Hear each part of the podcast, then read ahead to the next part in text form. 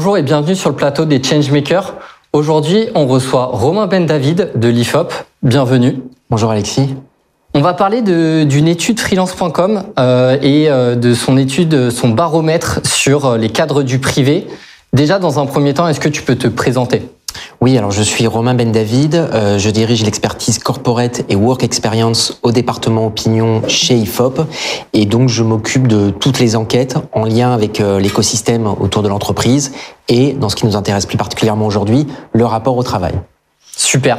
Alors aujourd'hui, c'est la vague, vague 5 pardon, de ce baromètre sur euh, les cadres du privé et euh, les, formes, euh, les nouvelles formes de, travail. Est-ce que tu peux nous raconter un peu la méthodologie que vous utilisez sur l'IFOP pour, dans le cadre de cette étude?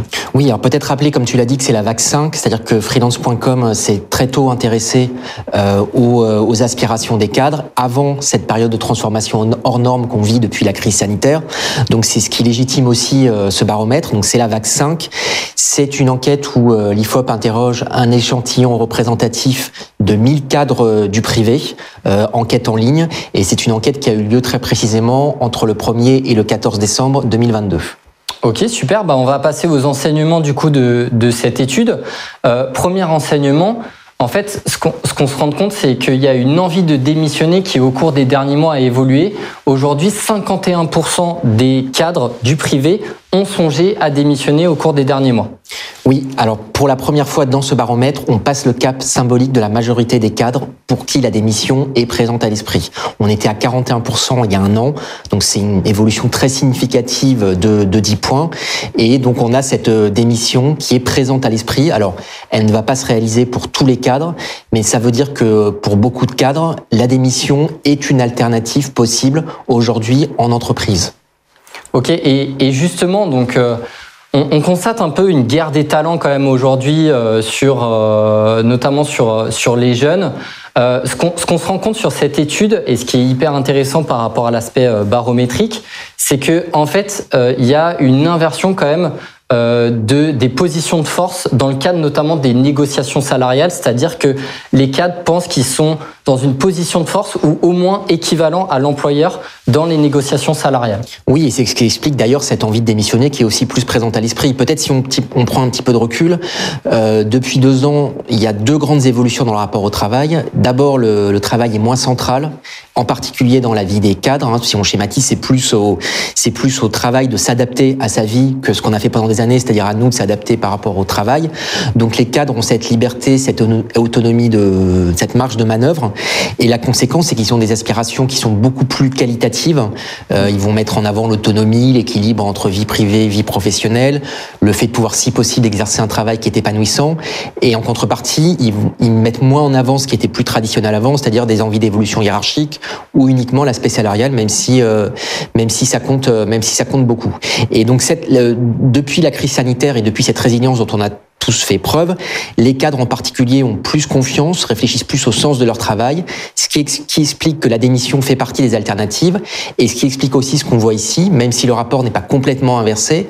Aujourd'hui, on a 50% des cadres qui estiment que ce sont soit eux, soit eux, soit eux euh, autant que leur employeur qui est en position de force. Donc c'est une progression aussi euh, significative par rapport à euh, par rapport à, à 2021. Et donc il va être intéressant de voir justement comment ça va se passer dans le cadre des négociations actuelles et comment les cadres vont rebondir par rapport à ça. Oui, totalement, parce que c'est 8 points de plus que, que l'année dernière. Et, et, et, justement, il y a, il y a un autre chiffre, moi, que j'aimerais qu'on mette en valeur, c'est que il y a 25% des cadres, quand même, qui souhaitent, enfin, qui ont songé, en tout cas, à démissionner pour, euh, pour devenir freelance. Donc, on peut euh, mettre tous ces chiffres en corrélation en disant qu'il y a une vraie mutation du monde euh, du monde du travail et notamment de la remise en cause quand même du salariat classique aujourd'hui pour euh, des nouvelles formes de, de travail.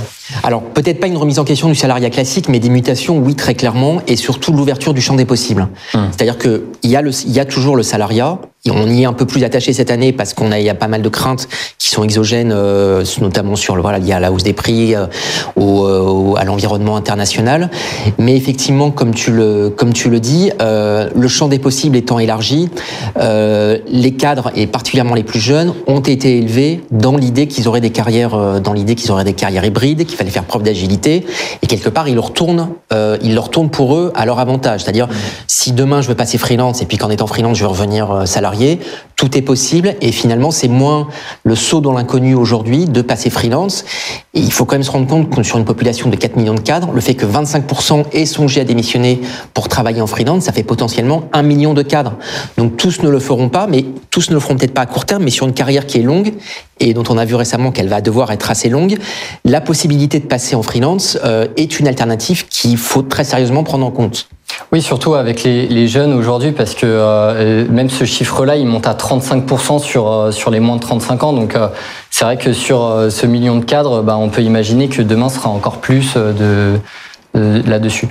Exactement. Alors, ce qu'on peut peut-être dire sur les jeunes, c'est qu'il y, a deux explications euh, par rapport à ça. C'est d'abord lié à l'âge. Hein. On a la mobilité, quelles que soient les époques. C'est plus facile de, bouger quand on est plus jeune. Il y a moins d'attaches familiales. On est plus prêt. On a une mentalité qui est plus ouverte au risque. Mais il y a aussi un effet générationnel. C'est un peu ce qu'on disait tout à l'heure, où euh, Autant il y a une vingtaine d'années, on valorisait le fait de rester longtemps dans une entreprise, c'était bon pour une carrière. Hum. Aujourd'hui, on a plutôt tendance à dire qu'il faut, euh, d'abord, c'est nous-mêmes qui décidons de nos propres carrières, donc ce sont les, ce sont surtout les cadres et les jeunes cadres. Et pour eux, l'épanouissement se fera en essayant, euh, en essayant différentes, différents métiers, mais aussi différents statuts. Oui, tout à fait. Il y a, y a un focus quand même qu'on a fait sur, euh, sur cette étude euh, qui, qui est une nouveauté de, de cette VAT5 du, du baromètre. On est en plein changement euh, par rapport à la réforme des retraites, euh, la place des seniors dans, dans l'entreprise. Donc on a fait un focus là-dessus. Quels sont les principaux enseignements qu'on en sort? Alors il y a plusieurs enseignements. Effectivement, chaque année dans cette enquête pour freelance.com, il y a des questions qui sont plus liées à l'actualité. Et là, à travers la réforme des retraites, mais aussi du coup de par euh, de façon collatérale les seniors, il y a beaucoup de questions, euh, il y a beaucoup de questions qui se posent. Là, ce qu'on on s'est beaucoup intéressé à la façon dont les seniors étaient perçus.